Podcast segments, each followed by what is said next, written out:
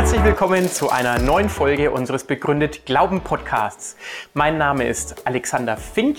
Ich leite das Institut für Glaube und Wissenschaft in Marburg und unser Ziel ist es, Wissenschaft und Glaube und verschiedene Weltanschauungen ins Gespräch miteinander zu bringen und zu zeigen, dass der christliche Glaube auch rational begründbar ist und wir uns da nicht verstecken müssen. Viel Spaß mit der Folge.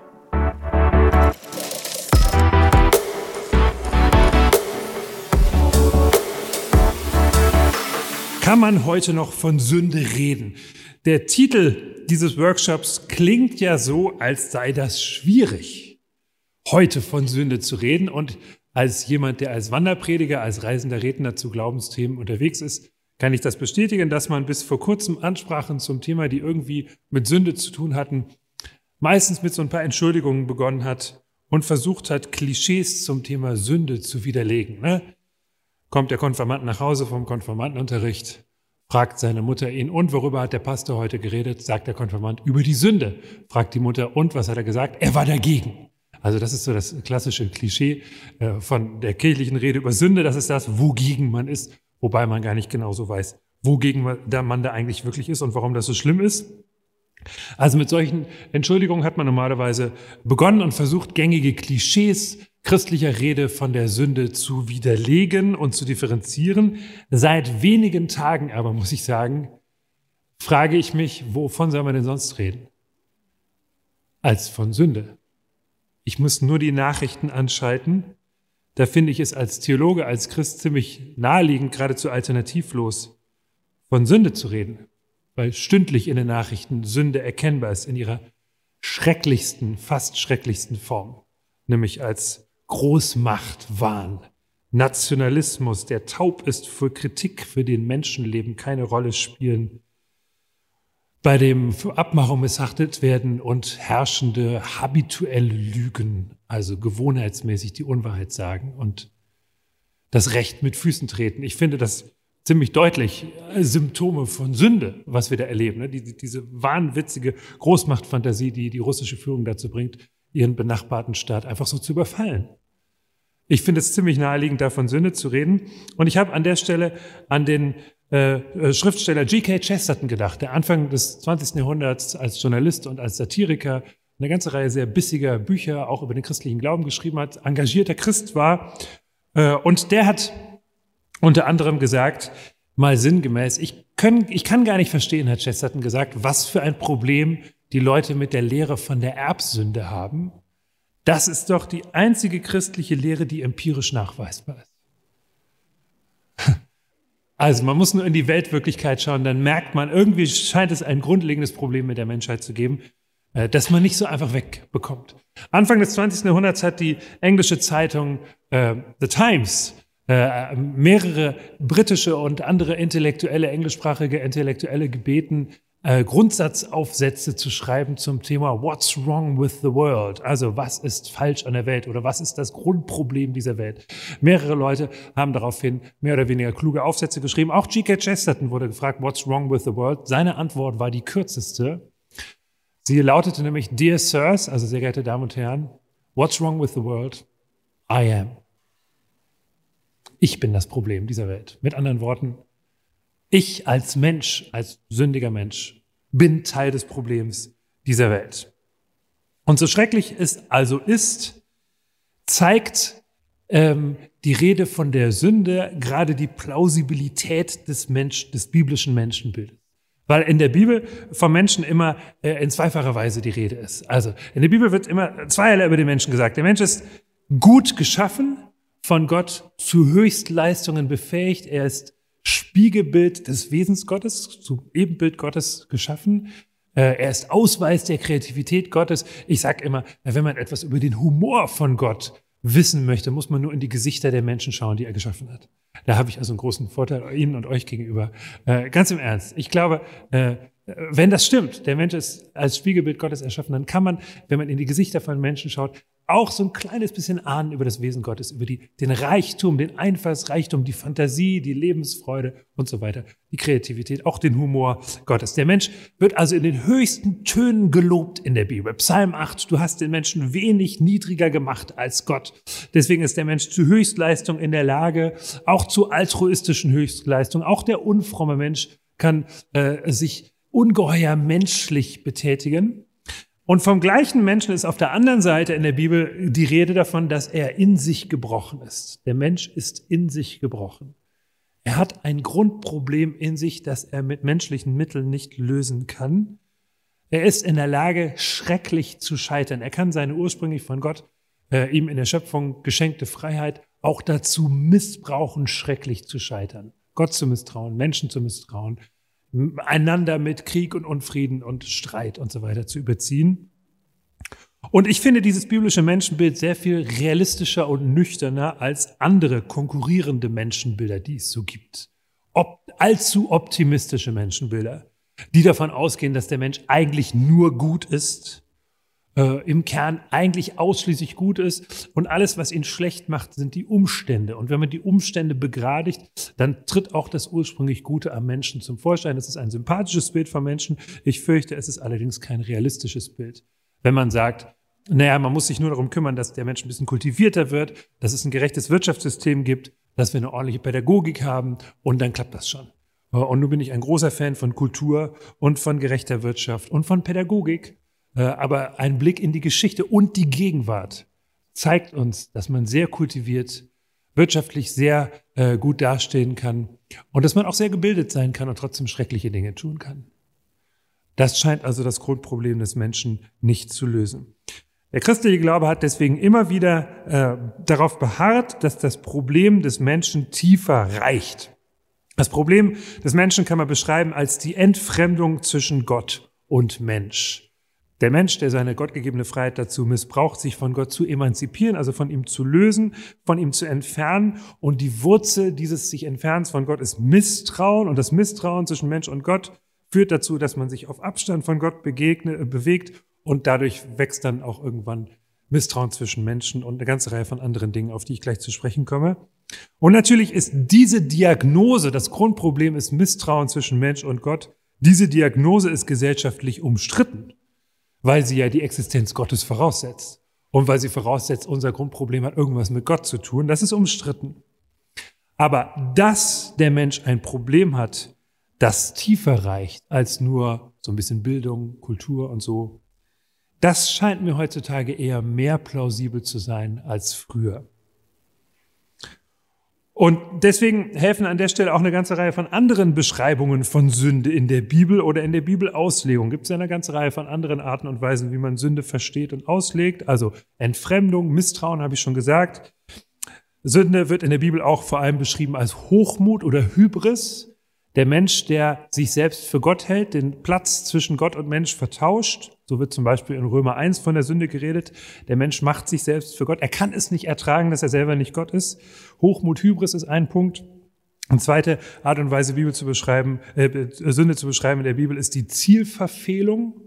Das griechische Wort für Sünde, Hamatia, kann man auch übersetzen mit Zielverfehlung. Also der Mensch verfehlt seine Bestimmung. Seine Bestimmung liegt eigentlich darin, in der harmonischen Beziehung zu Gott zu leben. Und diese Bestimmung verfehlt er, so wie ein Pfeil, der am Ziel vorbeigeschossen wird. Oder ein anderes Motiv, das hat vor allem Luther aus den Paulusbriefen abgelesen. Luther hat das genannt das Verkrümmtsein in sich selbst, lateinisch die Incorvatio in se ipsum. Also der Mensch, der verkrümmt ist in sich selbst und nur noch sich selber sieht. Auch so kann man Sünde beschreiben. Und diese ganzen Beschreibungen von Sünde kann man als andere Aspekte der gleichen Realität beschreiben, Entfernung zwischen Gott und Mensch oder auch als Folgen dieser Realität. Sünde ist also das Grundproblem des Menschen und bevor wir uns nun die Symptome von Sünde anschauen, treten wir erstmal noch einen Schritt zurück. Was heißt das jetzt alles für das Reden über die Sünde? Ein paar Dinge möchte ich äh, dazu sagen. Äh, was ich hilfreich finde, wenn wir über Sünde reden. Ich finde erstens hilfreich, dass wir unterscheiden zwischen Sünde als Zustand und Sünde als Tat. Wenn man so will, kann man auch sagen Sünde im Singular und Sünde im Plural. Sünde im Singular ist der Zustand der Entfremdung zwischen Gott und Mensch, zwischen Mensch und Gott. Und Sünden im Plural sind die einzigen einzelnen Übertretungen von Geboten Gottes. Und das ist, darf man nicht so leicht äh, verwechseln. Also wenn Christen von Sünde reden, reden sie häufig von Sünden. Und das gehört schon auch dazu. Aber das Grundproblem ist eigentlich Sünde im Singular. Der Zustand der Entfremdung zwischen Mensch und Gott. Und die Sünden sind Folgen davon. Wenn wir aber zu viel über die Sünden reden, gerät das Grundproblem möglicherweise außerhalb unseres Blickfelds. Also, das ist das Erste, was ich hilfreich finde, unterscheiden zwischen Sünde als Zustand, Singular, und Tat, Plural, Sünden.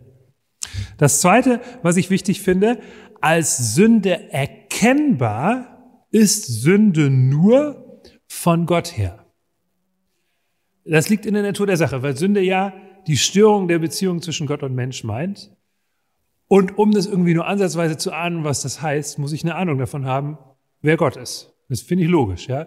Als Sünde erkennen kann ich Sünde nur, wenn ich eine Ahnung habe, wer Gott ist. Und das heißt für die Evangelisation, das heißt für das Werben um den Glauben im Gespräch mit Menschen, die nicht glauben, ja, ich versuche nicht Glaubende für den Glauben zu gewinnen, für die Evangelisation heißt das, es gilt das Prinzip Evangelium vor Gesetz. Das heißt, wenn ich mit Nichtglaubenden über den Glauben spreche, versuche ich nicht, ihnen irgendwelche Sünden einzureden oder gar, oder gar zu versuchen, äh, sie dazu zu bringen, aus eigener Kraft die Sünde abzulegen. Das wäre nur Moralismus, sondern ich versuche ihnen Gott vor Augen zu malen. Die Liebe, die Vertrauenswürdigkeit, die Schönheit, die Freundlichkeit Gottes. Und erst wenn, und so wie er uns in Jesus Christus begegnet. Und erst wenn sie angefangen haben zu ahnen, diesen Gott könnte es geben und er meint es wirklich gut mit mir, bekommen sie auch eine Ahnung davon, was es heißt, von diesem Gott getrennt zu sein. Deswegen Evangelium vor Gesetz. Ich versuche nicht, Menschen, die nicht glauben, ihre Unmoral ihnen vor Augen zu führen. Schon gar nicht versuche ich, nur an ihre eigene moralische Willensstärke zu appellieren. Du musst aus eigener Kraft ein besseres Leben führen. Das ist nicht Aufgabe der Evangelisation, sondern ich male ihnen Gott vor Augen und erst im zweiten Schritt versuche ich ihnen zu zeigen, wir sind von diesem Gott getrennt, wir haben es nötig, dass er uns in Gnade annimmt. Evangelium vor Gesetz. Das ist das Zweite. Als Sünde erkennbar ist Sünde nur von Gott her.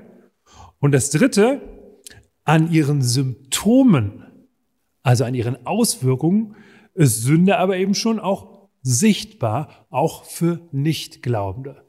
Also theologisch qualifiziert von Sünde reden kann ich nur, wenn ich weiß, wer Gott ist und eine Ahnung habe, wer Gott ist. Aber ich kann schon merken, dass irgendwas mit der Welt nicht stimmt. Ja, wie gesagt, wir müssen nur die Nachrichten anschalten. Wir merken, irgendwas stimmt mit der Welt nicht. Symptome von Sünde sind deutlich. Und das ist schon auch wichtig, dass wir solche Symptome auch beim Namen nennen, denn sonst erliegen wir der Gefahr, doketisch von Sünde zu reden. Äh, der Doketismus, das habe ich jetzt absichtlich nicht mehr genannt, das war eine äh, Irrlehre in der Zeit des frühen Christentums im Blick äh, auf das Reden über Jesus. Ein doketisches Reden über Jesus war ein Reden über Jesus, das das Menschsein von Jesus nicht ernst genug genommen hat. Das nennt man Doketismus. Also wenn man behauptet, ja, Jesus hatte nicht wirklich einen Körper, das wäre ja irgendwie unfein, wenn er wirklich einen Körper hätte und Hunger hat und müde wurde, kann ja gar nicht sein, das war nur ein Scheinleib. Das nennt man ein doketisches Reden von Jesus. Und ich glaube, äh, wir dürfen nicht der Gefahr erliegen, doketisch über Sünde zu reden und zu sagen, es ist theoretisch ein Problem zwischen Mensch und Gott, aber wir merken nichts davon. Wir merken schon was davon. Wir können Sünde an ihren Symptomen erkennen, auch wenn Menschen, die nicht glauben, nicht immer richtig einordnen können, was sie da erkennen. Zum Beispiel äußert sich Sünde äh, natürlich als moralisches Versagen. Selbstverständlich.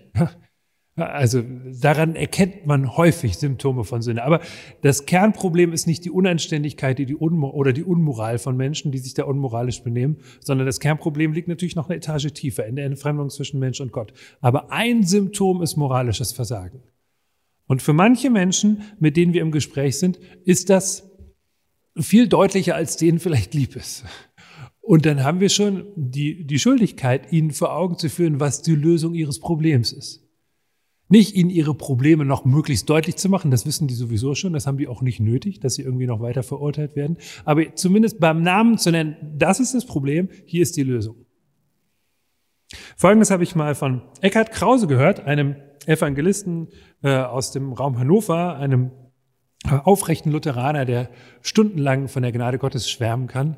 Und der hat mal erzählt, ich erzähle das jetzt aus meiner Erinnerung, ich habe es nicht ganz wörtlich im Kopf, aber er hat mal ungefähr Folgendes erzählt, dass er ähm, in einem Gefängnis gepredigt hat, in einer Strafanstalt, für die ähm, dortigen Insassen eine Predigt gehalten hat und er hat wohl irgendwie eine Tafel da vorne gehabt und auf diese Tafel eine einfache Rechnung geschrieben. Die ging ungefähr so. zwei plus drei gleich acht mal zwei gleich 16 plus vier gleich zwei. Und dann meldete sich einer dieser Strafgefangenen. Moment mal, Sie haben da oben einen Fehler gemacht. Er meinte, wieso stimmt doch? Wo habe ich denn einen Fehler gemacht? 16 plus 4 ist doch 20. Nein, weiter vorne, ganz oben, da haben Sie einen Fehler gemacht.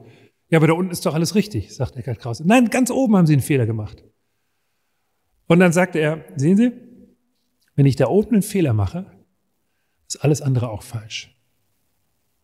Es nützt nichts, wenn ich nachher alles richtig ausrechne. Wenn ich da oben einen Fehler gemacht habe, ist alles andere auch falsch. Und Sie sitzen hier und Sie haben in, Ihrem Leben vielleicht nur eine einzige eklatante Fehlentscheidung gemacht. Sie haben sich einmal völlig falsch entschieden und damit ist Ihr ganzes Leben falsch. Es nützt nichts, wenn Sie seitdem alles richtig gemacht haben. Sondern was uns hilft, ergänze ich jetzt, ist nicht seitdem alles richtig zu machen, sondern was uns hilft, ist Vergebung. Also Sünde als moralisches Versagen. Es gibt Menschen, denen ist es völlig klar, äh, worin sie versagt haben. Und denen hilft es, wenn wir das beim Namen nennen und sagen, hier ist die Lösung. Du kannst Vergebung in Anspruch nehmen. Noch ein bisschen naheliegender ist es allerdings im Gespräch mit Menschen äh, als Symptom von Sünde existenzielle Nöte anzusprechen. Sünde äußert sich nicht nur in moralischem Versagen, sondern Sünde äußert sich auch oft in existenziellen Nöten. Und hier muss man ganz deutlich sagen, dass existenzielle Nöte natürlich nicht individuelle Schuld sind. Niemand kann was dafür, dass er existenzielle Not empfindet. Aber aus christlicher Sicht muss man sagen, das ist ein Symptom der Entfremdung zwischen Mensch und Gott, dass der Mensch sich selbst in seiner Welt irgendwie fremd vorkommt. Die klassischen existenziellen Nöte, mit denen wir zu tun haben, vor allem in der Generation jüngerer Erwachsene, aber auch in, in anderen Generationen, ist die Frage nach Identität zum Beispiel. Wer bin ich eigentlich? Was bin ich wert? Oder was gibt mir Sinn? Oder, und das gilt jetzt wirklich für alle Generationen, was gibt mir Hoffnung auch an den Grenzen des Lebens, auch über den Tod hinaus? Und Menschen können unter solchen Nöten wirklich leiden. Und noch einmal, selbstverständlich ist das nicht individuelle Schuld dass sie unter diesen Nöten leiden? Selbstverständlich nicht. Sie können überhaupt nichts dafür. Sie brauchen Hilfe und Lösungsangebote. Aber aus christlicher Sicht, theologisch qualifiziert, darf man sagen, das ist Symptom des Sündenfalls. Dass Menschen sich in ihrer Welt nicht zu Hause finden, nicht wissen, wo sie hingehören. Dass sie verzweifeln am Leben, keine Hoffnung mehr haben. Das sind alles Symptome des Sündenfalls, auch wenn die einzelnen Beteiligten nichts dafür können. Und hier greife ich dieses Reden so auf, dass ich sage, guck mal, im Evangelium gibt es für deine Nöte eine Hilfe. Es gibt Antworten auf deine Nöte. Keine einfachen Antworten. Also wir brauchen nicht den Menschen zu behaupten, er kommt zu Jesus und alles wird ganz einfach. Aber ich behaupte schon, Jesus ist die Adresse, bei der wir am ehesten die Antworten bekommen. Also Sünde wird sichtbar als moralisches Versagen und oder als existenzielle Not. Damit haben wir, wie ich finde, auch eine ganze Reihe von Optionen, um gängige Einwände zu widerlegen. Und ich zähle jetzt mal ein paar Einwände auf und dann äh, würde ich uns bitten, gleich in so kleinen Grüppchen zu viert vielleicht äh, darüber nochmal zu sprechen. Ich nenne mal ein paar Einwände, die mir gelegentlich begegnen, wenn es um das Thema Sünde geht. Der erste Einwand lautet, ist das nicht eine einseitige Abwertung des Menschen, von Sünde zu reden? Ne? Was hat er gesagt? Über die Sünde hat er geredet und was hat er gesagt? Er war dagegen. Also ist es nicht typisch Kirche, Christen, Theologen, gehen die Mundwinkel so runter oh, und der Mensch wird abgewehrt und wir sind ja alle so schlecht. Und das entspricht doch überhaupt nicht der Selbstwahrnehmung der meisten Menschen. Die meisten Menschen würden sagen, naja, super bin ich nicht, fehlerlos bin ich auch nicht, aber so schlecht bin ich nur auch wieder nicht. Hm. Da würde ich zunächst mal sagen, wenn in der Bibel von Menschen die Rede ist, dann ist er eben nicht ausschließlich als Sünder beschrieben, sondern, wie gesagt, das biblische Menschenbild hat zwei Seiten. Es wird gerade in den höchsten Tönen vom Menschen geredet. Es wird in der Bibel sehr viel positiver vom Menschen geredet als in konkurrierenden, nicht religiösen Weltanschauungen. Also wenn man mal äh, so gängige atheistische Weltanschauungen daraufhin überprüft, wie sie über den Menschen reden, äh, dann ist es eigentlich relativ ernüchternd. Ja? Also eine naturalistische Auffassung des Menschen äh, könnte man so auf den Punkt bringen, dass der Mensch im Grunde nur ein etwas höher entwickeltes Tier ist. äh, in dem sich biochemische Prozesse ereignen und, und Bewusstsein irgendwie emergent entstanden ist und dann kommt er auf die Idee, sich Gedanken über den Sinn des Lebens zu machen, aber im Grunde sind das alles Illusionen. Wenn man dagegen Genesis 1, 2, 3 liest und liest, der Mensch ist zum Ebenbild Gottes erschaffen, also da wird sehr viel höher vom Menschen geredet als in konkurrierenden Weltanschauungen. Es wird nur zugleich gesagt, der gleiche Mensch, gerade weil er zu so hohem berufen ist, nämlich Gesprächspartner Gottes zu sein, kann deswegen auch so schrecklich scheitern. Also, so viel zum Thema, ist das nicht eine einseitige Abwertung? Nein, würde ich sagen, der Mensch wird in der Bibel gerade aufgewertet, er wird nur zugleich auch nüchtern beschrieben. Zweiter Einwand ist die Fixierung auf die Schuldfrage. Und das wird christlicher Verkündigung manchmal vorgehalten und man muss ehrlicherweise sagen, nicht ganz zu Unrecht. Es gibt Varianten christlicher Verkündigung, die tatsächlich sehr, sehr stark nur auf Sünde als moralische Schuld äh, abzielen. Und deswegen würde ich immer sagen, Moment mal, moralische Schuld ist ein Symptom von Sünde, aber das ist nicht das einzige. Das Grundproblem liegt noch eine Etage tiefer, nämlich in der Entfremdung zwischen Mensch und Gott. Und das bedeutet aber positiv, wenn ich zu jemandem sage, du bist ein Sünder, dann sage ich damit nicht, du bist überdurchschnittlich unmoralisch. Das meine ich nicht. Sondern im Gegenteil, ich habe alle Freiheit, zu jemandem zu sagen, auch jemandem zuzugestehen, du bist ein sehr moralischer Mensch. Und das sage ich jetzt nicht nur so irgendwie aus Spaß. Ich kenne Nicht-Christen, die mich moralisch zutiefst beeindrucken und die manchen Christen, die ich kenne, moralisch noch was vormachen. Die kenne ich. Ich kenne solche Leute, wo ich denke, wow, äh, da würde ich gerne erstmal hinkommen. Ja? Ähm, aber das ändert nichts daran, dass aus der Sicht Gottes da ein Problem bestehen kann, wo Menschen von Gott entfremdet sind. Also zu jemanden oder über jemanden zu denken, du bist ein Sünder, heißt nicht zu denken, du bist überdurchschnittlich unmoralisch. Es kann jemand nach menschlichen Maßstäben ein vorbildliches Leben führen und er kann trotzdem von Gott entfremdet sein. Das ist das eine. Moralische Schuld und Sündersein sind nochmal unterschiedliche Kategorien. Zugleich würde ich eben trotzdem darauf behauen, dass moralische Schuld eben auch real ist. Und manchmal habe ich schon den Eindruck, dass Menschen, wenn sie sich so ganz besonders stark dagegen sperren, moralisch von Sünde zu reden, das ist jetzt natürlich ein bisschen Küchenpsychologie, aber manchmal hängt es vielleicht doch damit zusammen, dass sie eigentlich wissen, dass sie da selber ein Problem haben. Also je stärker man sich gegen etwas wehrt, manchmal hat man dann umso mehr ein Problem damit. Aber das müssen diejenigen natürlich für sich selber herausfinden. Das kann man ihnen nicht von außen äh, irgendwie zusprechen. Ähm, auch bei mildernden Umständen für das eigene Verhalten bleibt nämlich ein Rest Eigenverantwortung. Gerade wenn ich von Sünde so realistisch rede, dass ich sage, ähm, moralische Schuld gehört schon auch dazu, dann heißt das, normalerweise gehen wir doch mit moralischer Schuld so um, dass wir sagen, naja, da habe ich was falsch gemacht, aber gab mildernde Umstände. Also ich war gestresst, ich hatte schlecht geschlafen, da haben wir uns missverstanden. Solche mildernden Umstände sind auch nötig für das menschliche Miteinander, dass man die eingesteht, aber in aller Regel gehört es zum Erwachsensein dazu, dass man sagt, ja, es gibt mildernde Umstände, aber es bleibt ein Rest Eigenverantwortung. Ich habe in voller Eigenverantwortung einen Fehler gemacht. Ich bin gescheitert an meinen eigenen Maßstäben. Ein nüchternes, erwachsenes Reden von Sünde befreit gerade dazu, so etwas auch beim Namen zu nennen.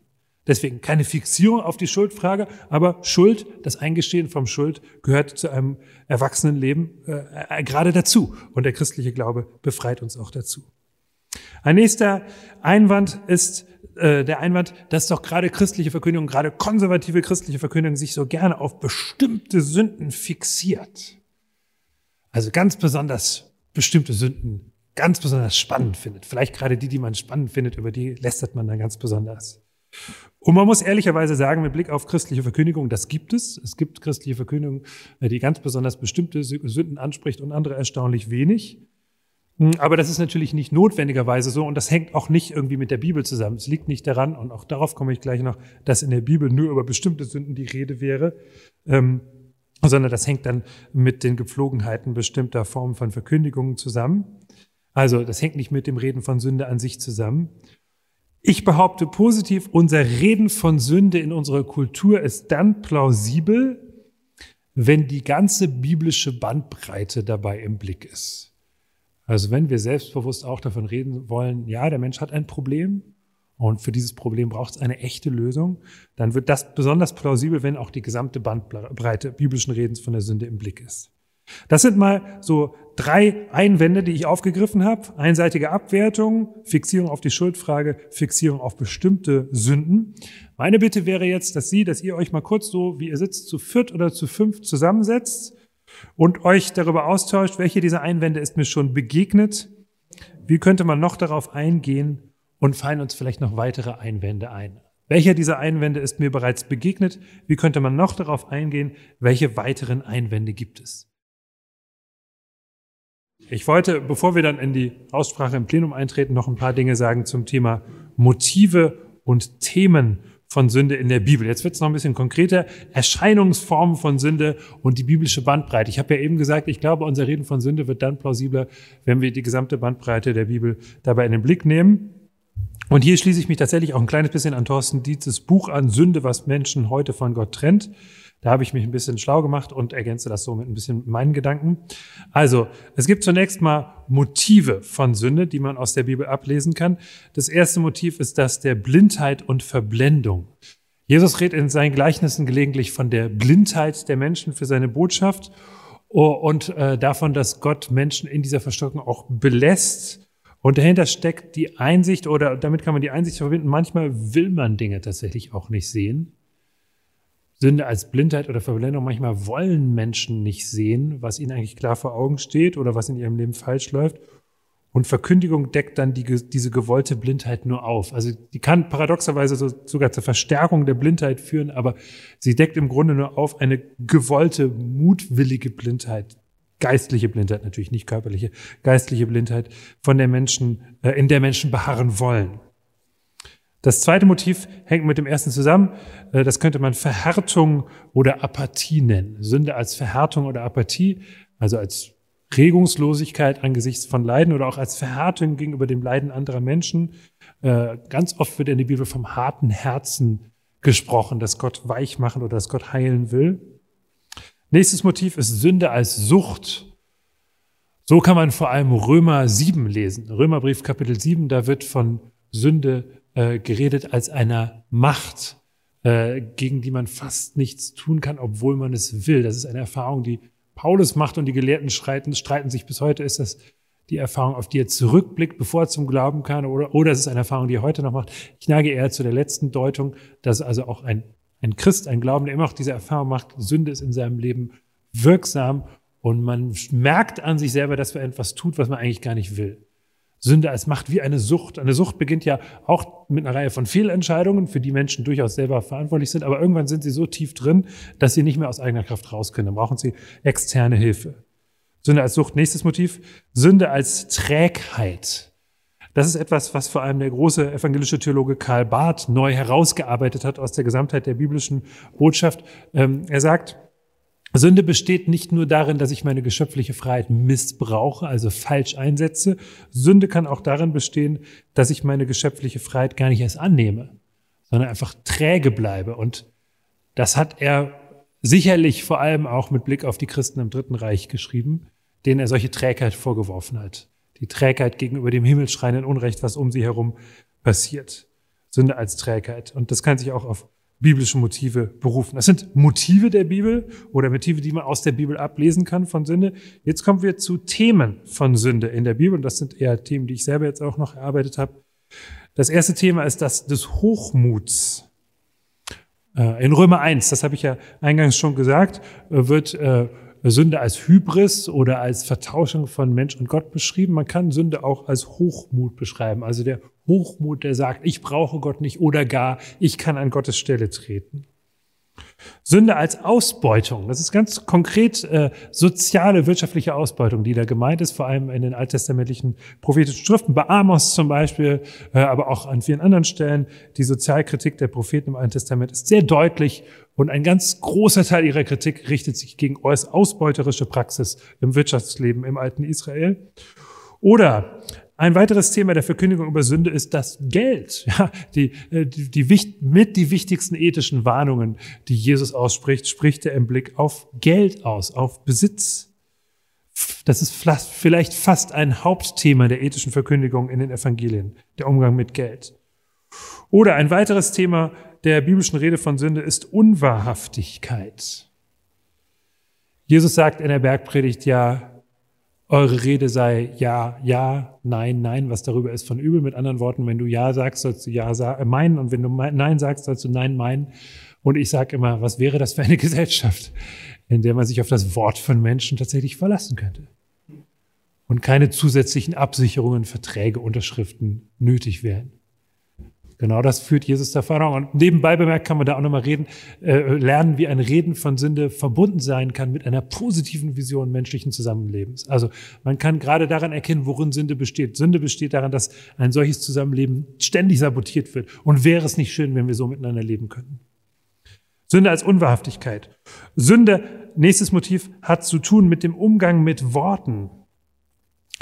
Ich bin ähm, äh, ein Fan unter anderem des Jakobusbriefs. Ich finde, dass der Jakobusbrief zu Unrecht verkannt ist. Der Jakobusbrief lernt, äh, lehrt zum Beispiel auch keine Werkgerechtigkeit, wie Luther behauptet hat. Das tut er gar nicht. Darum geht es im Jakobusbrief gar nicht. Es geht ihm tatsächlich stattdessen um einen praxistauglichen Glauben, der Auswirkungen hat im Alltag von Menschen. Und ein wesentliches Thema des Jakobusbriefs ähm, ist der Umgang mit Worten. Jakobus 3. Da wird ganz viel darüber geredet, wie ein zerstörerischer Umgang mit Worten ähm, ganz schreckliche Auswirkungen haben kann. Etwas ganz Kleines, nämlich die menschliche Zunge, kann äh, die gesamte menschliche Wirklichkeit kaputt machen, so wie ein kleines Feuer einen ganzen Wald entzünden kann. Und ich finde, das ist in Zeiten von Shitstorms und äh, grob fahrlässigen Vereinfachungen bei Social Media Kommentaren äh, sehr plausibel, äh, wie man mit Worten, mit wenigen Worten ganz viel kaputt machen kann. Und das jetzt mal so nebenbei bemerkt, ähm, ich habe schon mal gehört von Christen, die sagen, manchmal gibt es auch was wie heilsame Abstinenz. Also ich will jetzt nicht Social Media verteufeln, aber bei manchen Debatten ist es auch manchmal heilsam, einfach nichts zu sagen. Oder wenn man was sagt, dann drei, vier, fünfmal überlegen, was und wie man sagt. Äh, also Umgang mit Worten, wesentliches Thema und ein wesentliches Thema von Sünde ist natürlich auch die sexuelle Grenzüberschreitung. Äh, Jesus ist hier ziemlich deutlich, äh, wo er sich über Ehebruch auslässt und sagt positiv, ähm, darüber wird ein Mann Vater und Mutter verlassen und seiner Frau anhangen und die zwei werden ein Fleisch sein, was Gott zusammengefügt hat, soll der Mensch nicht scheiden. Also der Ehebruch trennt etwas, was Gott zusammengefügt hat, so wie einen Organismus. Das kann man auch bei C.S. Lewis nachlesen, äh, dem englischen christlichen Autor, den ich äh, sehr schätze, äh, der mal gesagt hat, deswegen ist das mit der Ehescheidung nicht einfach nur eine Vertragsauflösung, sondern mehr sowas wie eine Amputation. Und so wie es manchmal schrecklicherweise nötig sein kann, einen Körper zu retten, indem man einen Teil des Körpers amputiert, wenn Lebensgefahr droht, manchmal ist es nötig, aber in aller Regel ist es eine schrecklich, ein schrecklicher Einschnitt. Es ist nicht so, dass ein Vertragsverhältnis aufgelöst wird, sondern wie ein Leib, der amputiert wird. Äh, und wenn sexuelle Grenzüberschreitung dazu beiträgt, dann, ähm, dann ist es eben etwas wirklich Ernstes. Äh, vor diesem Hintergrund wird darüber geredet, natürlich auch an vielen anderen Stellen in den Paulusbriefen und anderswo. Zur Erinnerung, das sind alles Symptome von Sünde. Also jetzt habe ich zuletzt tatsächlich von Sünden im Plural geredet. Sünden als einzelne Taten, die menschliches Zusammenleben oder das Verhältnis zwischen Gott und Mensch belasten. Manches davon finde ich in unserer Zeit wieder überraschend plausibel. Und da brauchen wir gar nicht so viele Vorreden, um zu zeigen, Leute, hier besteht ein Problem. Aber wir dürfen nicht vergessen, das Grundproblem reicht dennoch tiefer. Das Grundproblem besteht nicht in all diesen Symptomen, sondern in dem, was diese Symptome auslöst. Deswegen zum Schluss wieder ein paar Hinweise zum Thema, wie können wir denn von Sünde reden? Und zwar in einer Weise, die glaubhaft ist und erträglich. Das sind meine Schlussbemerkungen. Glaubhaft und erträglich von Sünde reden und danach können wir nochmal miteinander ins Gespräch kommen. Ich behaupte, wir reden dann glaubhaft von Sünde, wenn wir uns selbst mit einschließen. In der Autobiografie von äh, Billy Graham, die ich übrigens sehr empfehlen kann, so wie ich bin, dickes Buch, ganz viele spannende Geschichten über seine Erfahrungen, Begegnungen mit verschiedenen amerikanischen Präsidenten. Da erzählt Billy Graham, dass er einmal beim National Prayer Breakfast in Washington war, also beim nationalen Gebetsfrühstück, eine christliche Gebetsveranstaltung, äh, wo auch Politiker eingeladen waren. Und er sagt, ein Pastor trat dort auf, nicht er selbst, sondern jemand anders, der eine kleine Ansprache hielt und er begann seine Ansprache damit, dass er auf den damals amtierenden Präsidenten zeigte, ich weiß nicht, welcher das war damals, und er sagte zum Präsidenten, Mr. President, Sie sind ein Sünder. Dann zeigte er auf sich, ich bin ein Sünder. Und dann zeigte er auf alle anderen, wir alle sind Sünder. Und alle atmeten auf nach dem Motto, okay, so meinte er das. Ähm, Und ich glaube tatsächlich, dass das wichtig ist, äh, dass wir uns immer mit einschließen, dass wir sagen, wir reden hier über ein Problem, das wir auch als glaubende Menschen natürlich nach wie vor haben. Wir sind nach wie vor belastet von Sünde, von den Auswirkungen von Sünde. Wir sind mit schuldig und wir sind genauso wie alle anderen angewiesen, ständig neu angewiesen auf Vergebung, auf die vorauseilende, annehmende Liebe Gottes. Sind wir alle angewiesen. Wir sind mit euch zusammen im Boot. Deswegen wünsche ich mir, dass man uns Christen daran erkennt, dass es uns eher leicht fällt, die eigene Fehlbarkeit einzugestehen. Eine Bekannte von uns hat als Lebensmotto, hat sie mal gesagt, den Spruch, I could be wrong, I've been wrong before. Also ich kann mich auch irren, ich kann falsch liegen, ich bin schon früher falsch gelegen.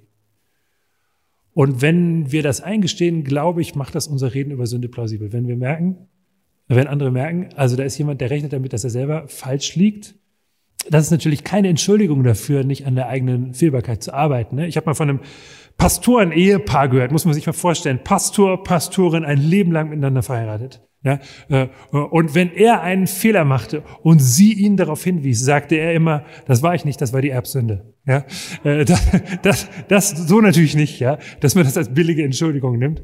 Ähm, aber schon so, dass man sagt, ich rechne damit, dass ich falsch liege, selbst wenn ich selber gar nicht merke, das ist ja gerade der Punkt, ja.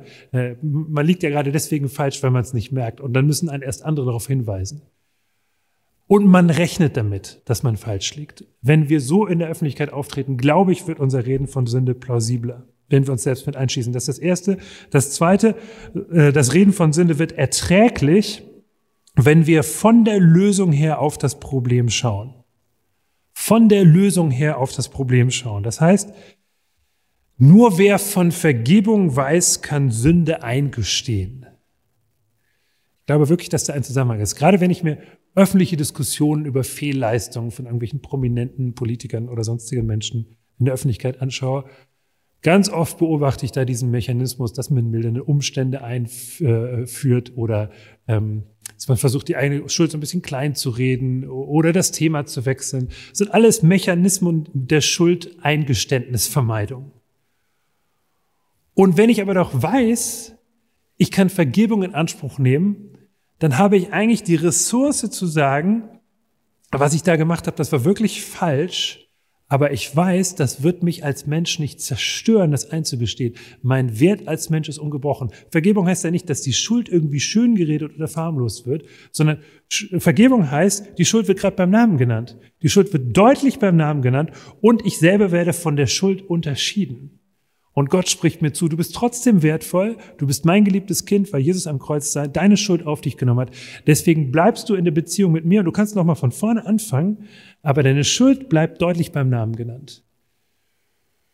Wenn wir von der Lösung her auf das Problem schauen, gerade dann ist es überhaupt erträglich, das Problem beim Namen zu nennen. Nur wer von Vergebung weiß, kann Sünde eingestehen. Ich würde sogar noch einen Schritt weitergehen und sagen, gerade Wachstum im Glauben, zunehmende Reife im Glauben besteht darin, dass ich immer sensibler werde für meine eigene Fehlbarkeit. Äh, nicht neurotisch auf meine Fehler schauen und sagen, uh, was habe ich wieder alles falsch gemacht? Ähm, äh, das gerade nicht, aber schon, dass ich ganz nüchtern sage, ich rechne damit, dass ich tatsächlich mehr Fehler entdecke, nicht weil ich mehr Fehler mache, sondern weil ich sensibler werde für meine eigene Fehlbarkeit. Letzten Endes hoffe ich natürlich, dass ich im Grunde äh, jemand bin, der verändert wird vom Geist Gottes und eher mehr begreift davon, wie man mit Menschen umgeht. Aber ich rechne damit, dass ich immer sensibler werde für meine Fehlbarkeit. Und ich behaupte, dass man das an Menschen ablesen kann, die im Glauben viel begriffen haben. Ich denke zum Beispiel an Martin Luther. Martin Luther hat ja auch seine Schattenseiten, das, das wissen wir alle. Er hat auch eine ganze Reihe von eklatanten Fehlleistungen begangen, Dinge falsch eingeschätzt. Aber ich behaupte doch, dass er vom Evangelium, von der Liebe Gottes ziemlich viel begriffen hat und mh, hm, bei folgender Geschichte habe ich früher immer gedacht, das wäre eine fromme Legende. Das kann ja gar nicht stimmen. Aber ich habe jetzt nochmal nachgelesen, es scheint wirklich so gewesen zu sein, dass Martin Luther noch auf dem Sterbebett auf seinem Nachttischchen einen Notizzettel liegen hatte oder eine Notiz, auf der er vermerkt hatte, wir sind Bettler, das ist wahr. Das scheint wirklich so gewesen zu sein. Noch kurz vor seinem Tod hat er diesen Satz niedergeschrieben. Wir sind Bettler, das ist wahr. Mit anderen Worten, ich habe vor Gott nichts zu bieten. Ich bin vor Gott reiner Empfangender. Ich kann mir nichts auf meine Leistungen einbilden. Ich bin rein von seiner Vergebung beschenkt. Er hat Luther geschrieben, nachdem er gerade mal halb Europa auf den Kopf gestellt hat, die Reformation ausgelöst hat, hätte er sich auch ein kleines bisschen was drauf einbilden können. Hat er aber nicht gemacht, sondern ganz kurz vor seinem Tod ist er immer noch reiner Empfangender. Ich glaube, das ist Zeichen geistlicher Reife. Und wenn wir aus einer solchen Haltung heraus über Sünde reden, glaube ich, werden wir eher Gehör finden. Damit bin ich mit meinen Überlegungen am Ende. Bis hierhin vielen Dank fürs Zuhören. Danke. Das waren spannende Gedanken. Ich glaube, es lohnt sich noch mal kurz drüber nachzudenken. Äh, wenn noch Fragen sind, meldet euch gerne, melden Sie sich gerne über unsere Webseite iguw.de zum Beispiel, äh, übers Kontaktformular oder schickt Sie eine E-Mail oder über Facebook oder Instagram. Wir reagieren darauf. Wir sind gespannt und wir hoffen, wir sehen uns bald wieder.